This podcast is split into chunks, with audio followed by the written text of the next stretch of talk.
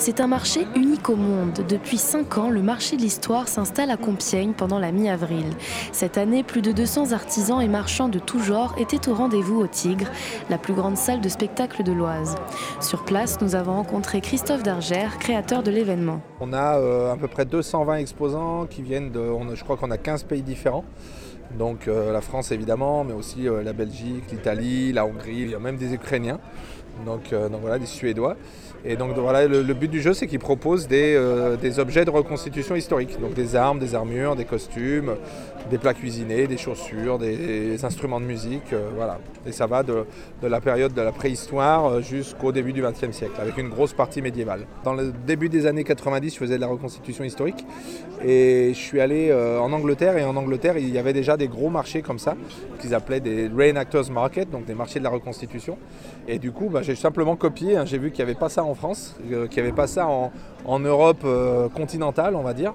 Et du coup, on a commencé en 2004 à, lancer ça en France et du coup, ça a fonctionné tout de suite. Ce qui paraît un peu étrange quand on vient pour la première fois, c'est de voir autant de visiteurs costumés en habits d'époque. En fait, c'est une vraie communauté ici. Ah oui, clairement, oui. Clairement, on se retrouve, que ce soit entre exposants, mais aussi avec beaucoup de visiteurs. On a des visiteurs qui nous suivent depuis des années. Euh, donc, donc voilà, non, non, c'est très très, très, très communautaire dans le bon sens du terme. Et pourquoi Compiègne? Alors avant, effectivement, on avait démarré, au tout départ, on a démarré à Herblay dans la ville de, naissance de notre association, entre Cergy et Paris. Et du coup, on a, euh, on a fait une seule année parce qu'on s'est fait déborder. C'était dans un centre de loisirs, on s'est tout de suite fait déborder. L'année d'après, on est allé dans un parc des expositions à Pontoise. On y est resté donc de 2004 euh, jusqu'à de 2005 pardon, jusqu'à 2016. Et en fait, en 2016, le parc des expositions de Pontoise a fermé ses portes définitivement. Du coup, il a fallu qu'on trouve euh, un autre lieu d'accueil et c'est pour Compiègne qui a décidé de nous accueillir. Et qui nous accueille très bien d'ailleurs. Parmi les nombreux exposants, mon œil se dirige tout de suite vers le stand de Serge Adrover, un constructeur d'arbalètes médiévales et antiques. Aujourd'hui, elles servent à quoi ces arbalètes? Aujourd'hui, on ne tue plus personne. Enfin, on essaie en tout cas. Voilà. Euh, on va s'en servir dans des reconstitutions historiques. On va s'en servir pour les musées, pour le cinéma. Bah, Camelot, euh, j'ai fabriqué l'arbalète pour le film d'ailleurs, euh, une grosse arbalète qu'on voit au tout début du film. C'est vous qui les construisez de A à Z Entièrement, voilà, de, A à Z, euh, les arcs, le bois, les cordages, toutes les parties cuir après pour les carquois, genre de choses, des munitions forgées. Donc il y a une partie forge à l'enclume, bien sûr, à l'ancienne, dans un four en argile, comme autrefois. On travaille vraiment avec des moyens euh, très très rudimentaires. Même mes amis me disent mais tu devrais te moderniser, etc. Je dis non, non, non, non, je ne me modernise pas.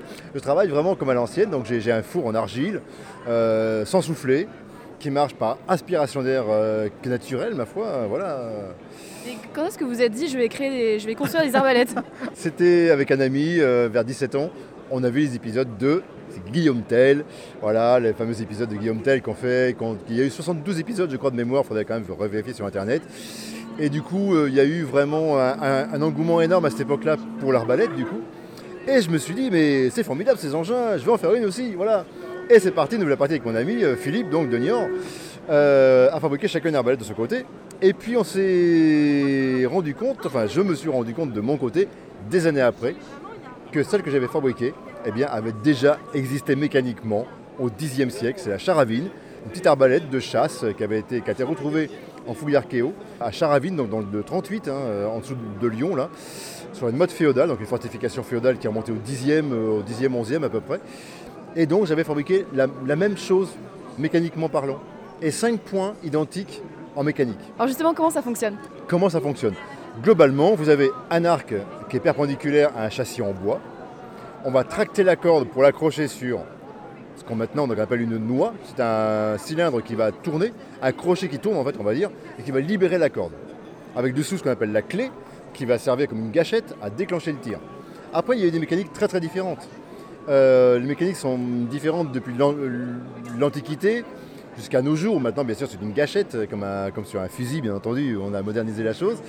Euh, donc c'est mécaniquement très très différent. Il y a des soulevés de cordes. Euh, Vous pouvez montrer justement deux trois, deux, trois exemples qui sont différents qu'on voit ici D'accord. Alors, on a un engin qui est complètement extraordinaire, qu'on va trouver en Chine. C'est la Chukunu. La Chukunu. Voilà. Alors c'est un nom un petit peu euh, étrange hein, pour le coup. Voilà. Donc là voilà, elle est, elle est, devant nous euh, actuellement. Donc les, ceux qui nous entendent ne pourront pas la voir. Hélas, vous irez voir ça sur internet. Elle ressemble à un bateau un peu. Ça ressemble à un bateau. Ça ressemble un peu à un jouet. quand on voit cet engin, on se dit ouais, bon c'est mignon, c'est gentil, ça va, c'est pour les enfants. Pas du tout. C'est l'arbalète la plus dangereuse au monde. euh, bien qu'on voit les engins ici qui sont nettement plus, plus volumineux, euh, toutes métalliques, etc., qui font peur même à la limite. Euh, Celle-ci, non, elle fait pas peur, elle est toute petite, elle est toute en bois. On se dit, bon, c'est gentil, c'est un, voilà, c'est un gros jouet. Non, pas du tout. C'est une arbalète avec un chargeur. Vous avez le chargeur qui est là. Vous avez six carreaux dans le chargeur. Et là, accrochez-vous bien, on est entre le 3e et le 4e siècle après Jésus-Christ. On a, c'est la première arbalète semi-automatique avec chargeur, soit une arbalète à répétition. Elle bat en cadence de tir les Winchester de 1860 en vitesse de croisière. C'est pour vous dire un petit peu, hein, d'accord, voilà. Donc on a quand même une machine qui est extrêmement avancée mécaniquement et technologie, en, technologie qui est, surprenante carrément. Et moi j'imagine, je me suis dit un jour, mais j'imagine la tête des, gens qui ont été donc attaqués par des Chinois donc à l'époque et qui ont vu débarquer des Chinois avec des armes semi-automatiques. C'est comme si maintenant, euh, vous voyez, euh, je sais pas, euh, eh ben, c'est Dark Vador qui descend d'un vaisseau spatial et qui vous attaque avec un sabre laser. Voilà, vous avez ce même rapport de peur finalement qui va s'installer en se disant mais, mais qu'est-ce que c'est comme arme? Qu'est-ce que c'est que ça? Comment ça peut marcher? Cadence de tir, on est sur du 35 à 40 tirs à la minute. Je ne sais pas si vous vous rendez compte qu'un archer anglais, fin du Moyen-Âge, va tourner à 10-12. Fin du Moyen-Âge. Et même encore aujourd'hui.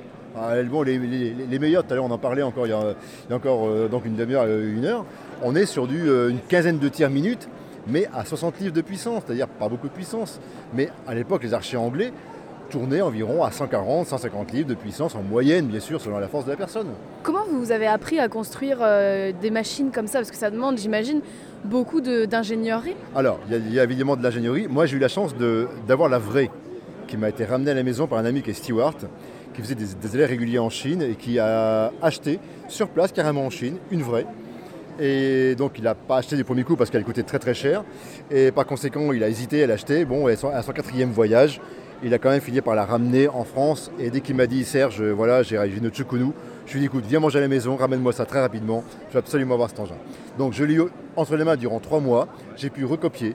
J'ai pu reprendre les gabarits. Et du coup, c'est comme ça qu'on arrive à retrouver des choses. euh, ou alors, en allant dans les musées simplement, on va revoir effectivement les arbalètes en vrai, quand elles conservées par les musées euh, ou par des particuliers qui font des collections, ce genre de choses. Donc c'est un travail euh, euh, très long où on va casser du bois pour savoir comment ça fonctionne. Des fois, je fais un arc en bois, bah, il casse. Je veux dire, pourquoi il a cassé? Bah, Parce que j'ai pas humidifié à l'extérieur. Donc plein d'astuces comme ça qui vont arriver au fil du temps et qui sont pas forcément inscrites dans les bouquins. On pourrait écouter Serge parler de ses arbalètes pendant des heures, mais allons voir les autres exposants. Je suis euh, batteur d'armure, donc je fabrique tout ce qui est armure médiévale. C'est de la reproduction des armures à peu près du 14e au 15e siècle. Et euh, ma femme qui est à côté, Mireille, elle fabrique tout ce qui est costume médiéval. Stéphane Crotti fait partie d'une famille de batteurs d'armure. En fait, je suis dans le milieu médiéval depuis les années 84. Donc euh, c'est mes parents qui ont commencé. Et Ils faisaient quoi, vos parents? du spectacle médiéval et euh, ils fabriquaient euh, déjà de l'armure. C'est une histoire de famille, quoi. Tout à fait. Donc il y a beaucoup de coups de marteau, on chauffe avec la forge et puis euh, euh, au fur et à mesure elle prend forme mais euh, on arrive à avoir toutes les formes qu'on arrive à donner euh, sur notre tôle avec des, des emporte-pièces, des tas en bois et on tape dedans. Comment ça s'arrondit avec des emporte-pièces? On met des, des emporte-pièces et avec le marteau on tape à l'intérieur et ça bondit. Ou on peut repousser le métal, donc on travaille par l'extérieur et on repousse le métal pour lui donner la forme de la, de la, qui est à l'intérieur. Et le cuir aussi, c'est vous? Alors pas le cuir, non, je travaille avec d'autres personnes qui font le cuir. Donc nous on fait deux trois choses en cuir, comme sur toutes les armures, je fais le cuir, parce que ben euh, voilà. Mais tout ce qui est gants, toutes ces choses-là, ça sera des autres artisans qui travaillent. On a travaillé pour la série Camelot. On a fourni toutes les armures dans la saison 1, 2, 3 et 4. Et on travaille pour euh, Secret d'Histoire, en même temps pour Stéphane Bern. Et euh, Vous faites quoi pour Stéphane Bern? On loue beaucoup de matériel pour ces petites scènes dans, les... dans ces récits. Sur son stand, il y a tout un tas d'armures plus différentes les unes que les autres. plus les guerriers vont se battre, plus ils vont se protéger. Ils vont commencer par se protéger le devant du visage, parce qu'ils vont se rendre compte que c'est là où ils prennent beaucoup, et euh, de commencer à manger des gigots puis à finir de boire de la soupe. Il vaut mieux se protéger les, les dents, donc on va mettre un facial devant.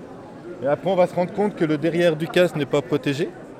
Donc on va passer à un autre casque qui est le grand home que tout le monde connaît, donc qui est tout fermé euh, entièrement. C'est lourd Euh, oui, on va être sur du 3 à 4 kilos. Et puis là, on va monter à peu près, traverser toutes les époques, guerre de 100 ans, euh, fin de guerre de 100 ans. Et là, on a un morion où on commence euh, début de la Renaissance, les conquistadors, découverte de l'Amérique. Et quand on porte une, une armure euh, complète, euh, on a combien de kilos sur nous?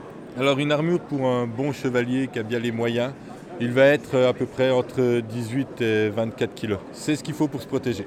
À l'extérieur de la salle du Tigre à Compiègne, le marché de l'histoire continue avec les stands de nourriture. Arnaud Gonidec est traiteur médiéval. Je propose à la vente de la reconstitution de recettes du 14 et 15e siècle que j'ai trouvées dans les manuscrits. Elle vient d'où cette idée? Euh, j'ai toujours aimé l'histoire, j'ai toujours aimé la nourriture. J'ai lié les deux. Qu'est-ce qu'on mangeait au 14 et 15e siècle? Alors au 15e siècle, bah, les recettes que je peux vous montrer là, c'est les pastés, c'est des hum, sortes de chaussons à l'origine. Ça, c'est euh, des recettes qu'on pouvait trouver dans les rues, la food street de l'époque. Il y avait très souvent des, hum, des cuisiniers itinérants qui proposaient aux hommes célibataires et aux étudiants des pâtisseries comme ça à manger. Et alors il y a quoi à l'intérieur? Bah, il peut y avoir du bœuf, par exemple là, le pasté de bœuf, c'est bœuf, gingembre, parce qu'il y a gingembre, il y en avait à l'époque, on les faisait importer. Fromage. À l'agneau, c'est ciboule, agneau, épices. Poulet, ça va être normalement, c'est un poulet entier qu'on fait bardé de lard, mais là j'ai simplifié, j'ai fait poulet avec lard haché et épices, gingembre. Vous avez quoi comme, comme sucrerie? Alors j'ai des darioles de crème, c'est une sorte euh, de frangipane. J'ai été très surpris de, la- de trouver cette recette-là qui date du 15e siècle. Il y a le taï qui est un pudding, c'est une recette pour les malades à l'origine, qui est du pain avec euh, lait d'amande safrané, sucre de canne, raisin et figue. Hmm. Et le massepain aussi qui est du- une sorte de pâte d'amande à l'eau de rose. C'est quoi la différence avec la cuisine qu'on mange aujourd'hui euh? Je suis un fan des épices. J'ai vu mon ancienne activité, j'ai beaucoup voyagé en Asie avec l'utilisation des épices et je retrouve ce bonheur des épices dans la cuisine médiévale, chose qu'il n'y a pas dans la cuisine actuelle française. Alors qu'à l'époque, il y avait vraiment une connaissance des épices, une utilisation très très pointue de toutes ces saveurs. Le marché de l'histoire reviendra l'année prochaine à Compiègne. En attendant, le prochain rendez-vous sera en novembre avec Food Histoire, un autre marché historique organisé par la même association, mais avec des spectacles en plus. Le marché de l'histoire, un événement unique au monde dans l'Oise. Un reportage d'Oran pour Radiographite. Cette émission est proposée dans le cadre des productions coopératives des radios associatives du nord de la France, une coopération qui a reçu le soutien de la région Hauts-de-France.